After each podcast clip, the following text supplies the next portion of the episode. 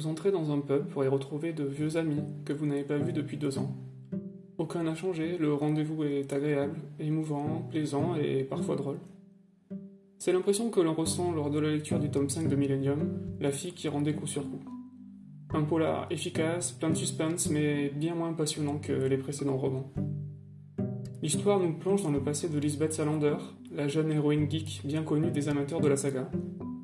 Plutôt originale à l'origine, lorsque Stieg Larsson écrivait au début des années 2000, son identité de pirate informatique autiste a un peu vieilli, et elle a même beaucoup de concurrence désormais avec les séries Mister Robot ou encore euh, Black Mirror.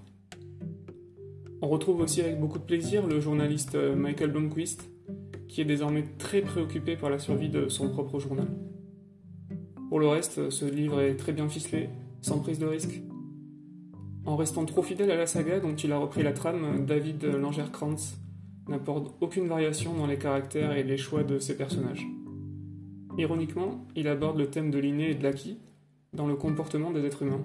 Or, les événements extraordinaires survenus dans les tomes précédents ne semblent pas avoir eu d'effet sur la vie de ces héros.